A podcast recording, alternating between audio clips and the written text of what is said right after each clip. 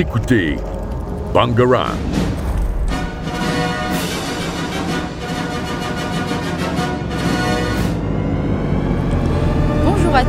Et à tous, bienvenue dans notre émission Ciné5.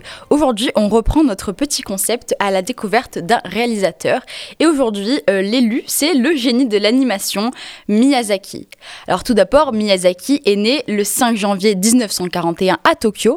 Il y vit assez peu longtemps puisqu'à l'âge de 3 ans, euh, il quitte la ville à cause des bombardements car à cette époque, là, rappelons-le, le Japon était encore en guerre.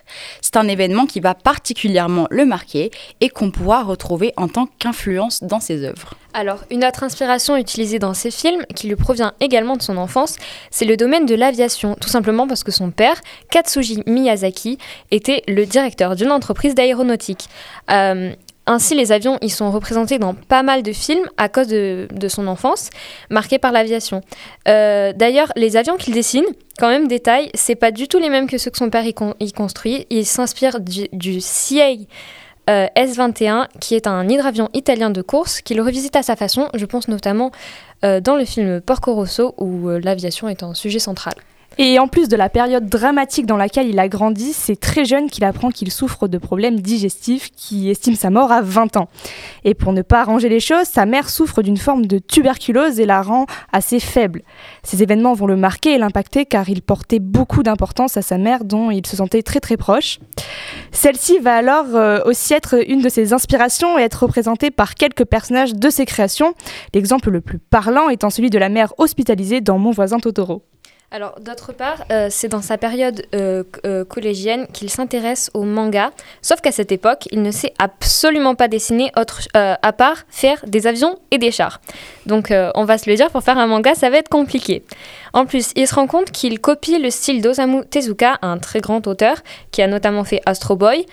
Et après ça, du coup, il brûle tous ses mangas qu'il a écrits parce qu'il trouve ça contre-productif, vu que c'est pas c'est pas le, style qui, qui, le représente le mieux. Mais il va quand même pas dans la demi-mesure, on remarquera. Euh, et enfin, au cours de sa dernière année de lycée, il va tomber amoureux de l'animation en allant voir le film Le Serpent Blanc, le premier long métrage en couleur. Euh, après son diplôme, il s'inscrit au département d'économie politique de l'université euh, Gakushin. Et dans ce même temps, il fait partie d'un club sur la littérature euh, pour l'enfant dont, il, dont il est le seul membre, mais ça n'empêchera pas de faire ce qu'il aime. Euh, oui, bon, il n'a pas trop d'amis, mais c'est pas ce qui est important. C'est vraiment un club, il est tout seul ou pas? Je sais pas comment ça marche, mais euh, voilà. Et d'autre part, il va aussi rester en contact avec un de ses anciens professeurs d'art du collège, avec qui il va dessiner. Alors, ok, c'est bien joli tout ça. Mais c'est quand qu'il commence à faire des films du coup? Eh bien, c'est en 1963. Il rentre à la Toei Animation, un studio d'animation réputé aujourd'hui. Et à ce moment-là, il est embauché pour faire euh, les dessins entre les scènes pour que ce soit plus fluide. Donc, on est loin du Miyazaki qu'on connaît actuellement. Après un certain temps, grâce à une manifestation sur les conditions de travail des animateurs, il devient secrétaire en chef du syndicat des travailleurs, ainsi qu'animateur en chef, concepteur artistique et chef décorateur. Il a tout fait. Glow up. Bon, il y, a plein de projets au, studio, euh, au sein du studio dont on pourrait parler très longuement, alors on va la faire courte. Euh, il quitte le studio et il crée avec d'anciens collègues, notamment Isao Takahata, euh, un très grand nom, pareil, dans l'animation, qui est son ami et rival de toujours. Et du coup, ils ouvrent, ils ouvrent un nouveau studio que vous connaissez sûrement, le studio Ghibli. Alors, Ghibli, il introduit des thèmes peu abordé auparavant avec des inspirations des campagnes européennes verdoyantes ou certaines villes françaises comme Colmar, euh, ou des pays de Suède, d'Australie, de Croatie. Bref, Ghibli, c'est coloré, c'est recherché et surtout, ça porte des messages importants. Et le premier film qui sortira, ce sera Le Château dans le ciel. D'ailleurs, aussi étonnant que ça puisse paraître, euh, leurs premiers films n'ont pas eu autant de succès qu'on pourrait le penser, alors qu'on a des noms aujourd'hui connus comme Mon voisin Totoro, euh, Nausicaa ou Le tombeau des Lucioles qui sortent. Ils ne sont euh, à l'époque pas très populaires et leur premier succès, ce sera Kiki la petite sorcière, avec 2,15 milliards de yens au box-office, et ce qui deviendra le film le plus rentable au Japon en 1989. Et comme on le sait aujourd'hui, Miyazaki, c'est le nom qu'on associe à Ghibli. Et on sait que quand on voit son nom sur l'affiche d'un film, celui-ci sera forcément, enfin pas forcément, mais très souvent réussi, parce que Miyazaki est quelqu'un d'exigeant et qui n'hésitera pas à refaire un film depuis le début si ça ne lui plaît pas. Encore une fois, pas dans la demi-mesure. Mais on sait que ce qu'il proposera à la fin sera un chef-d'œuvre. Il y aura d'ailleurs très peu de films du studio qu'il n'a pas réalisé et ceux-là n'ont pas connu un succès aussi grand que ceux portant son nom sur l'affiche. Généralement. Oui, bon. Et en tout cas, euh, justement, Hayao Miyazaki, il est, euh, c'est un génie de l'animation.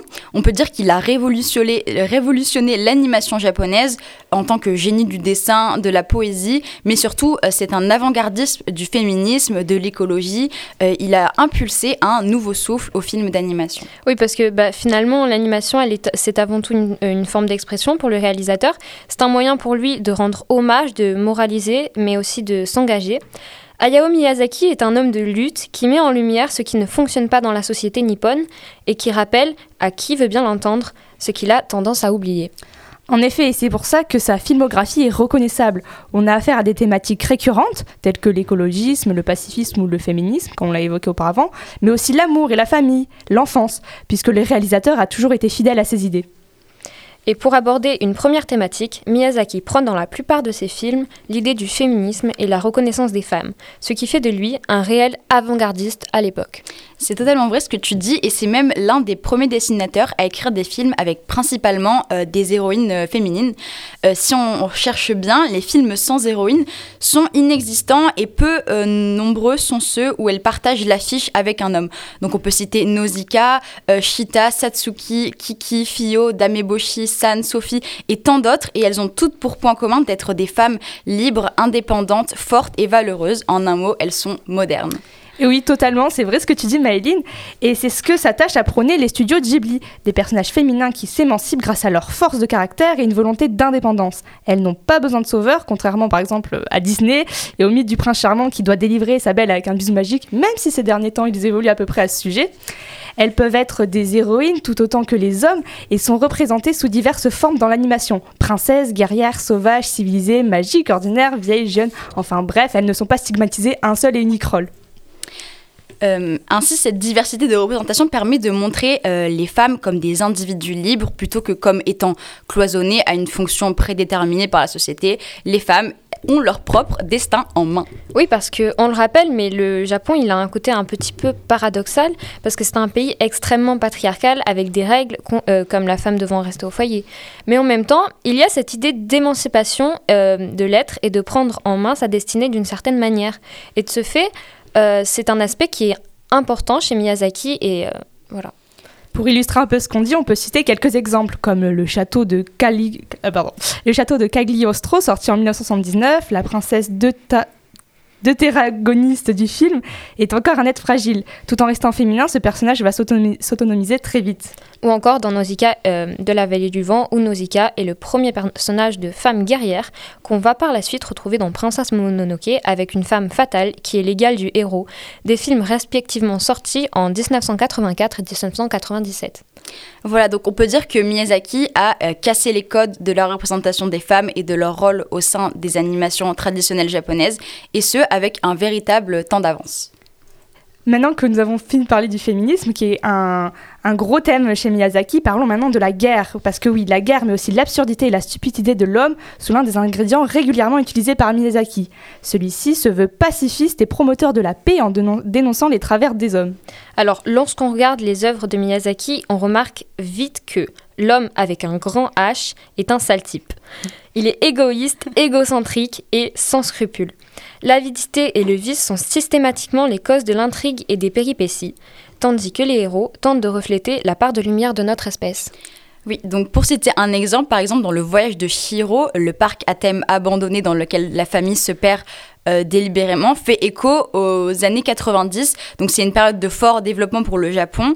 Euh, et les parents de Shihiro, eux, se retrouvent rapidement transformés en cochons à cause de leur appétit gargantuesque. En fait, ils sont en réalité victimes de leur cupidité euh, qui les pousse à, à agir euh, sans réfléchir. Je me souviens que ce moment m'avait marqué quand j'étais enfant. Euh, on peut aussi parler des, des servants qui- du film qui ont euh, été obnubilés par les pépites d'or qu'un homme sans visage venu se, d'étendre et capable de finalement, euh, pardon, est capable de créer. Encore une illustration de l'homme intéressé, malmené par ses désirs monétaires, et finalement, ce sont eux qui se font bouffer par le monstre. Ça en dit long. Ouais, moi aussi, ça me faisait un peu peur en étant petite. Et sinon, il y a aussi le film Princesse Mononoke qui aborde un autre aspect bien sombre de la personnalité de l'homme, son désir de pouvoir et de conquête. Certes, Dame Eboshi est une femme forte et téméraire, mais son but est de conquérir la forêt pour étendre son industrie aux dépens bien entendu de l'équilibre de la nature. Une quête de pouvoir et d'expansion dangereuse qui débouche sur la guerre.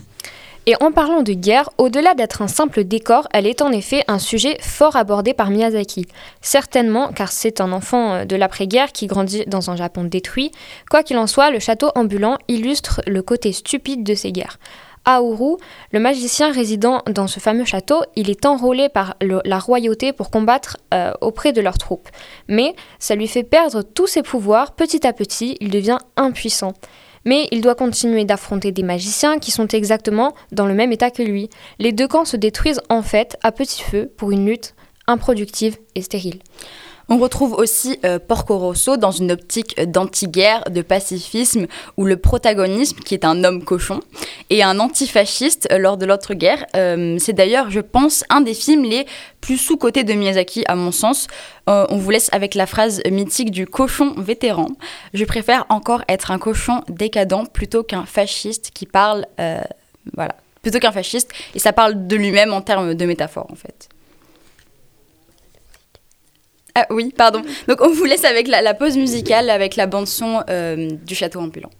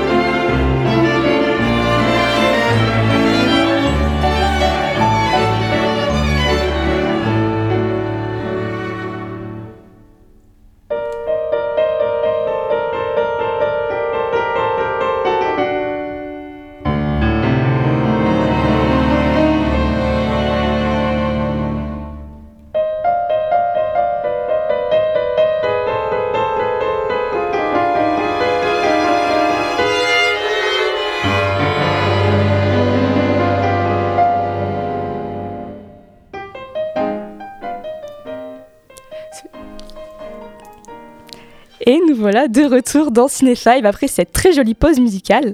Maintenant, nous allons euh, voir une autre thém- thématique très abordée dans ces films qui est celle de l'écologie. Donc euh, pour vous illustrer cela, je pense par exemple à Pompoko, film dans lequel des tanuki, créatures du folklore japonais, voient leur environnement naturel détruit par l'homme. Ce film dénonce donc l'urbanisation par ce combat que mènent les tanuki pour faire fuir les hommes et retrouver leur habitat d'origine. Il revendique les droits de la nature et la dénaturalisation faite par les hommes. Euh, on retrouve également l'écologie dans, euh, dans, des films qu'on a déjà cités auparavant, comme Princesse Mononoke ou Nausicaa, qui prônent la protection de l'environnement, de la nature et des écosystèmes. Dans les deux films, on nous fait part de l'idée d'un équilibre qui doit être respecté entre l'homme et son état naturel. Pour Mononoke, c'est représenté par exemple avec une nature détruite et pas du tout respectée par l'homme, et euh, donc son désir d'avoir toujours plus, ce qui énerve les esprits protecteurs de la nature, créant une guerre entre la nature et les hommes. Euh, on retrouve également dans le film Pogno sur la falaise une dénonciation de la pollution marine plus ou moins cachée, puisque derrière les fonds marins sublimés pendant le film, on retrouve au début un extrait de scène de pêche où le bateau ne prend dans ses filets que des détritus. Euh, de plus, le personnage principal vivant dans l'eau dit détester les hommes, et ça à cause de la pollution et de la destruction des écosystèmes marins. On retrouve l'écologie dans de nombreux autres films, comme Le Voyage de Shiro avec la critique de la pollution, ou encore Mon voisin Totoro et la volonté de protéger la nature, représentée comme scène. Belle et surtout quelque chose qu'il faut chérir. Donc un vrai euh, combat écologiste que mène Miyazaki à travers ses films. D'ailleurs, en parlant de Mon voisin Totoro, euh, et donc euh, du nouveau thème dans lequel on va rentrer, c'est le thème de l'enfance qui est très abordé par Miyazaki parce qu'au début, c'était un thème qu'il qui n'abordait pas vraiment et c'est penché plus tard sur ce thème parce qu'il faisait des films au début très sérieux. Et voilà. Euh, du coup, c'est ce qu'il fait dans Mon voisin Totoro avec un film qui se base sur deux sœurs venant s'installer à la campagne, euh, rencontrant un esprit de la, de la, forêt du nom de Totoro, qui ressemble un peu à un ours ou je sais pas en fait. Mais elle en freestyle, le ours, hibou. L'ours, voilà, le grand, le ours, l'ours, Le film aborde une part de l'enfance avec Totoro qui disparaît finalement comme un rêve fait par les enfants. Euh, c'est un peu une sorte d'ami imaginaire qu'on peut avoir euh, lors de notre enfance, en fait. Surtout que dans ces films, les personnages principaux sont souvent jeunes. On découvre alors euh, dans certains films des problèmes sociétaux à travers la vision d'un enfant. Je pense par exemple à Pogno sur la falaise qu'on a déjà évoqué tout à l'heure. Euh, on a aussi le voyage de Shiro dans lequel euh, la protagoniste va, à travers son voyage fantastique, devoir développer son courage, sa détermination, mais aussi son ingéniosité. Ce voyage l'aide à se forger et à évoluer. Au final, euh, ces personnages qu'on voit, qu'on soit petits euh, ou grands, ils nous parlent à tous et ils nous apprennent des leçons de la vie euh, via leur voyage et les expériences du monde. Et comme on l'a dit tout à l'heure, ils nous rappellent des choses qu'on a parfois tendance à oublier. Mmh, c'est vrai. Et donc pour terminer, on va parler du dernier film de Miyazaki, Le garçon et le héron. c'est son douzième long métrage d'animation qui est sorti en France en novembre de l'année dernière.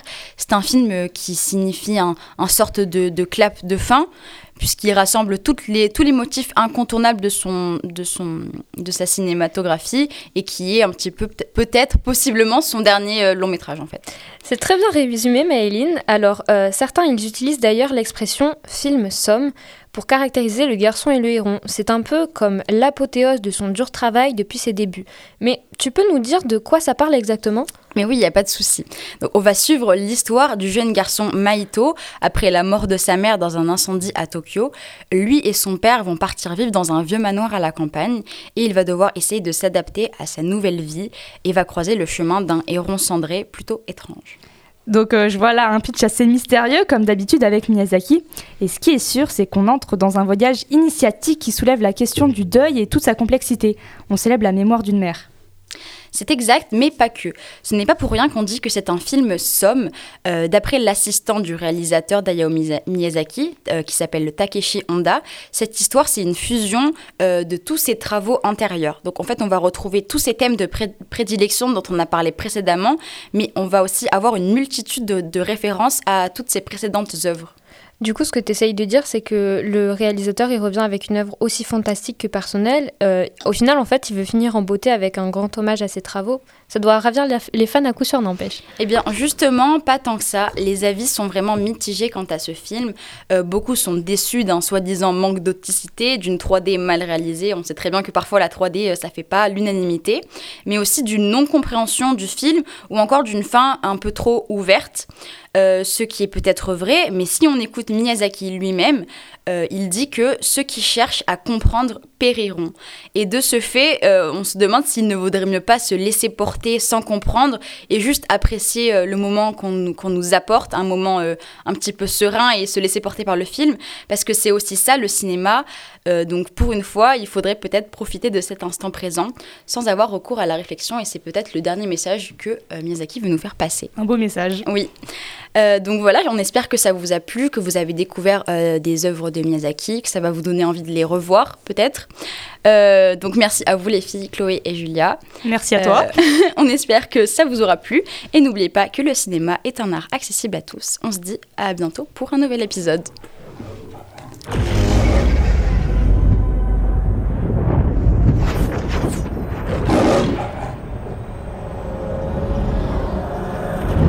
Vous écoutez Bangarang.